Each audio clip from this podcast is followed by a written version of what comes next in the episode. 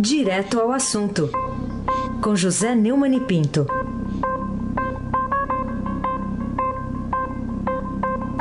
Neumann, bom dia. Bom dia, Raíssen Abac.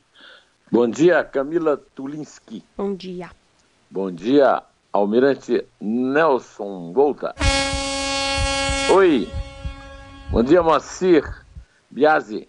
Bom dia, Emanuel Bonfim. Bom dia, ouvinte da Rádio Eldorado 107,3 FM.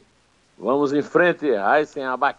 Vamos lá, com a primeira página aqui do Estadão, que publica que o Tribunal de Justiça de Minas Gerais pagou no mês de julho valores líquidos acima do teto constitucional para quase 98% dos magistrados.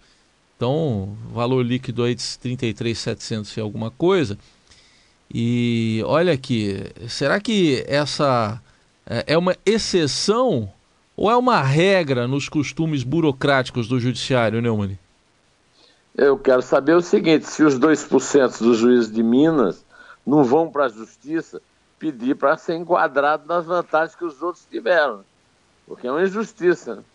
Tudo indica que raro mesmo é um juiz receber menos que o teto, e é, como você disse, de R$ 33.763, ou seja, o salário de um ministro do Supremo Tribunal Federal. O, pessoal do Estado fez um levantamento lá em Brasília e apontou que 1.610 juízes mineiros, 97,5% do total, receberam pagamentos acima do teto no mês passado, sendo que 4 e mais 12 servidores receberam mais de 100 mil reais líquidos. O contra-cheque mais alto foi de um juiz da entrância. Você falou esse negócio de entrância? vem, vem, vem entrância aí, viu? no valor de R$ 461.153,91 líquidos em julho. Outros dois juízes seguiram no ranking com R$ 408.690 e, é, e 463 centavos. Olha, o, o, e 36 centavos, né? E o outro teve R$ 362.228,19 no Tribunal de Justiça de São Paulo, mais da metade, 56%, recebeu em julho vencimentos líquidos acima do teto. O limite é ultrapassado porque, além dos salários, os servidores costumam receber vantagens em dinheiro e essas não são consideradas no cálculo do teto.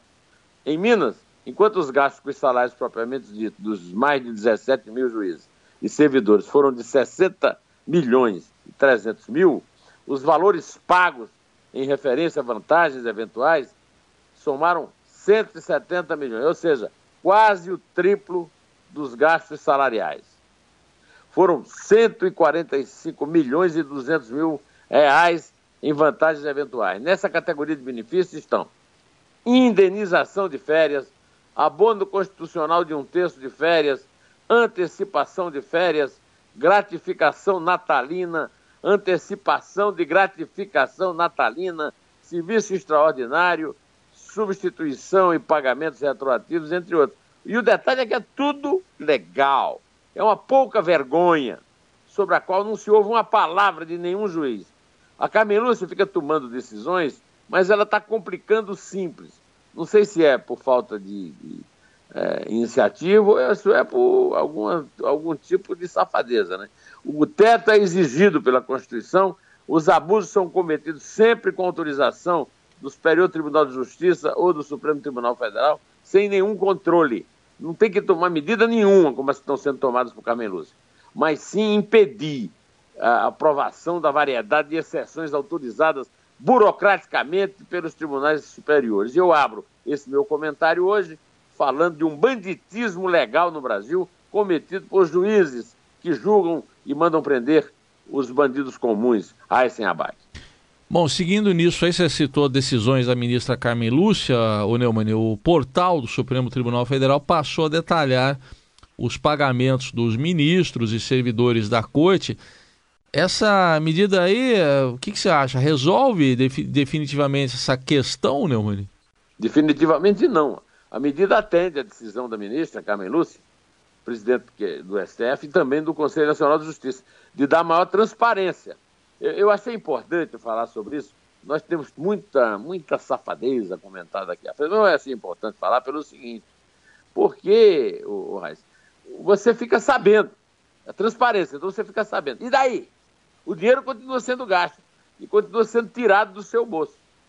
Essa determinação da ministra foi tomada no dia 18 de agosto e serve, segundo ela, para dar mais eficácia à, à decisão administrativa tomada pelo plenário do Supremo na sessão de 22 de maio de 2012 e a resolução 528 de 3 de junho de 2014.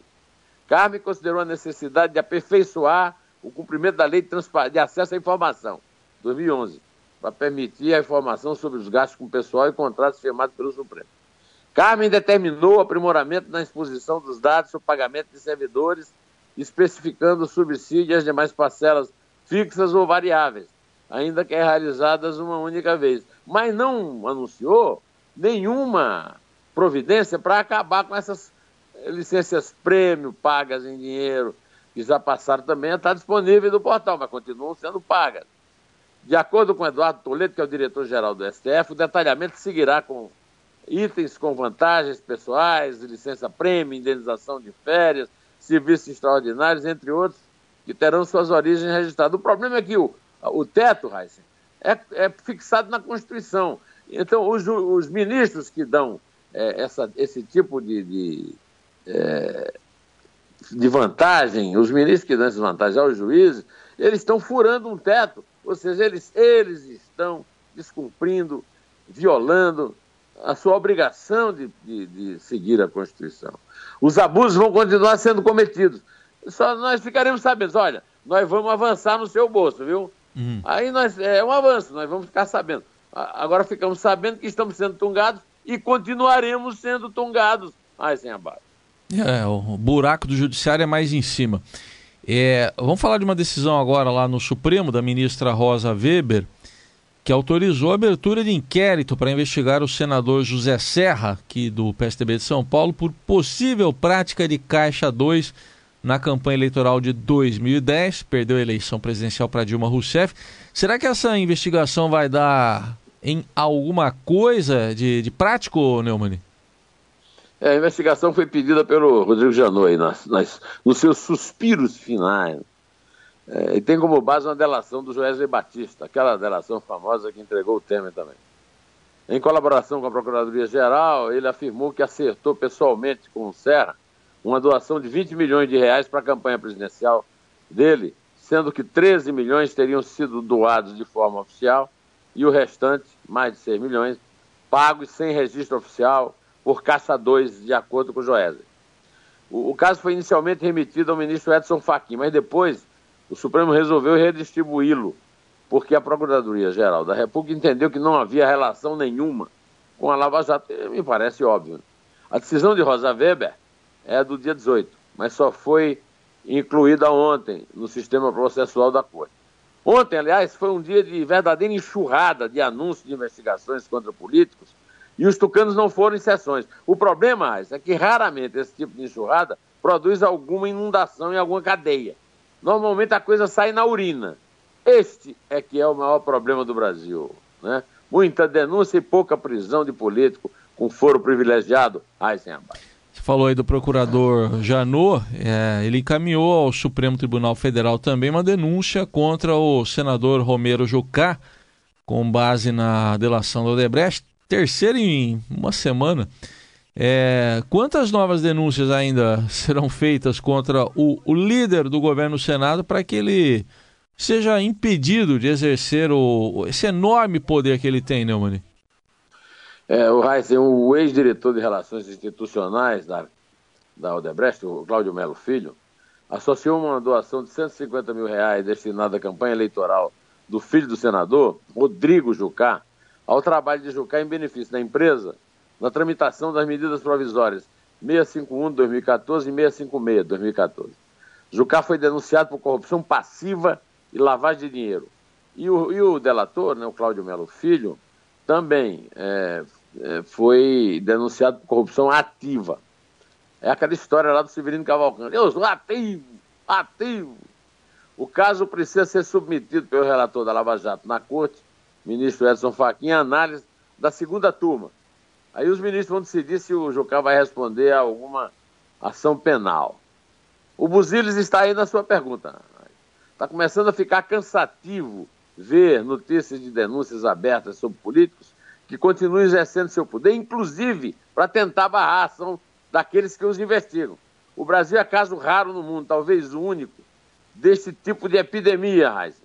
E para essa epidemia, não há penicilina que resolva, é a denuncite. Denúncias que não levam a nada. Nós ficamos sabendo e não podemos fazer nada. Aí sem abaixo. Tá bom, então vamos para esse momento agora que tem que tirar as crianças da sala, né? Vamos falar de sacanagem explícita, uma suruba aqui. Cenas aí que a gente tem assistido o, de gente recebendo dinheiro em espécie lá no Mato Grosso. E o ex-governador do Mato Grosso, Silval Barbosa, que é do PMDB, confessou na delação premiada dele ter intermediado um repasse de 4 milhões de reais a pedido de Blairo Maggi e do ex-prefeito de Cuiabá, Mauro Mendes, ao deputado federal Carlos Bezerra, isso em 2008, com o objetivo de comprar apoio do PMDB nas eleições municipais, né, Neumann?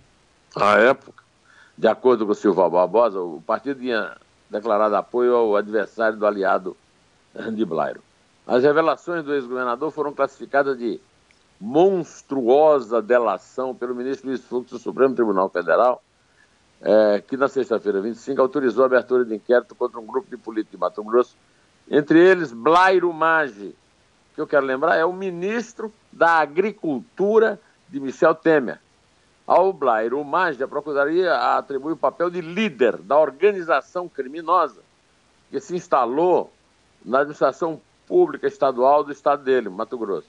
Este caso é mais grave do que os outros informados nesse nosso comentário. Há outros até que não foram informados, pois o denunciado é ministro de Estado na área mais importante para a economia brasileira, a área que nos salva da penúria total. E ninguém até agora ouviu um pio do chefe dele está embarcando para a China, o Temer, é, e há algum tempo ele anunciou que não toleraria a corrupção do governo. E aí, cadê? Onde é que ele guardou essa promessa? O Heisen, será hum. que ela está escondida na garagem do Jaburu, onde ele recebeu José Batista naquela noite fatídica para o país? Pode ser. E passou né? a ser governado por um sujeito suspeito, contra o qual nada foi feito, e ele nada, é, nada fez para corrigir isso? Heisen, abate. É, tem uns vasos agora lá de planta, né? Escondem também as coisas, não dá para ver direito Vai quem ver. chega. Tá tudo tá escondido lá nos vasos de planta. É, tem, tem aquela coisa que, que dá muito para planta crescer, que é adubo, né? É. Aquele adubo lá. Material orgânico. Isso, é. Ô, ô Neumann, para a gente concluir aqui, você falou aí do do Romero Jucá, mas tem um parceiraço dele, né? Renan Calheiros também. Mais um inquérito agora para investigar o senador Renan Calheiros, autorizado pelo ministro Luiz Roberto Barroso.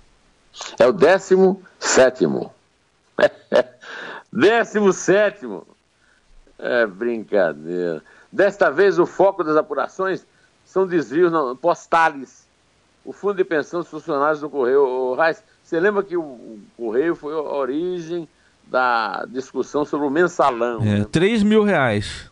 É, 3 mil reais. É. A vez de uma capa com o cara recebendo dinheiro. Né? Esse é o 17 inquérito em curso do Supremo contra Renan. Além disso, ele é réu numa ação penal.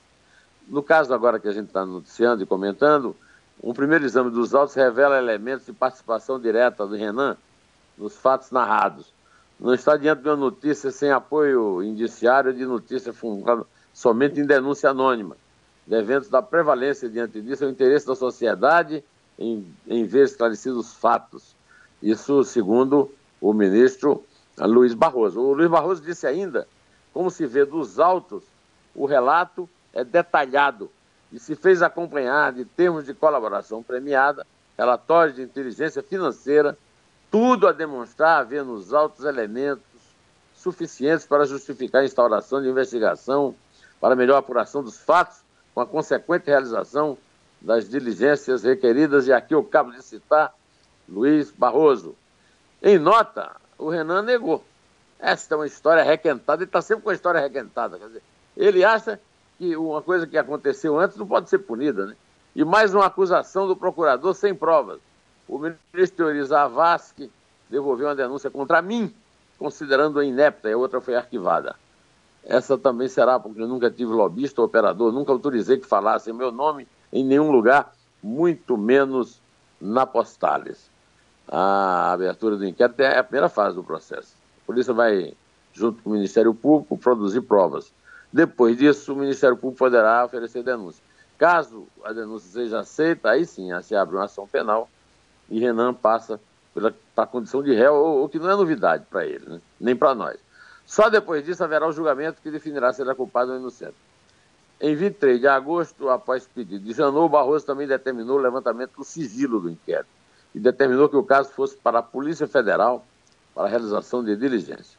O caso de Renan é o último a ser comentado, mas é por excesso de cinismo e de falta de tempo. Não dá tempo a gente comentar todo o cinismo dos políticos brasileiros. Renan acompanhou o filho, Renan Filho, governador de Alagoas, e o ex-presidente Lula em viagem ao seu estado.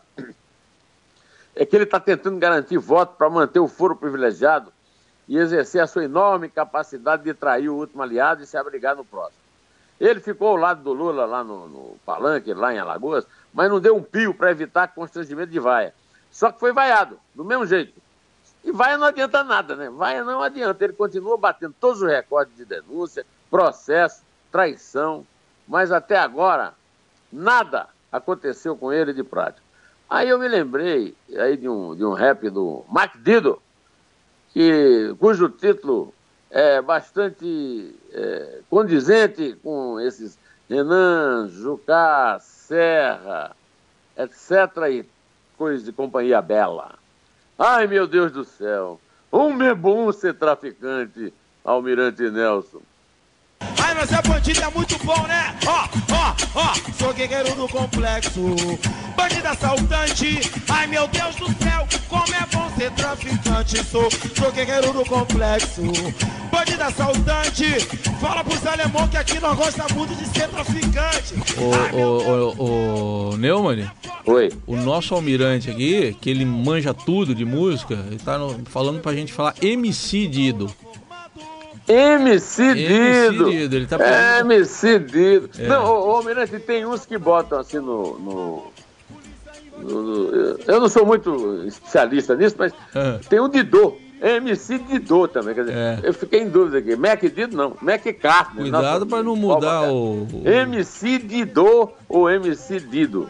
Cuidado De qualquer maneira, é um decidido, né? É, não. Vamos- E, e não troquemos o C pelo F, né? Jamais. Vamos nessa? Vamos contar? Vamos, só- olha só, você falou que é 17 vezes, é isso o Ah, inquérito? pelo amor de Deus. É, deixa eu ver aqui o que, que é isso. Como é que eu falo esse troço aqui? É heptadeca campeão. Heptadeca campeão. Heptadeca campeão, 17 Mas come, vezes. comece por quatro. É, porque pra homenagear 17 é muito pra começar, né? Campeão duas vezes da segunda divisão. É, não, não, vou, não vou contar aqui, 17 que é muita coisa. Vai lá, é 4, É três. é 2, É um. Em pé. Uma bala perdida, que é certo morador. E o da cabida desceu a ladeira, tomou uma dura e passou batido. Deu a volta aqui na grota, pegou o G3 e deixou.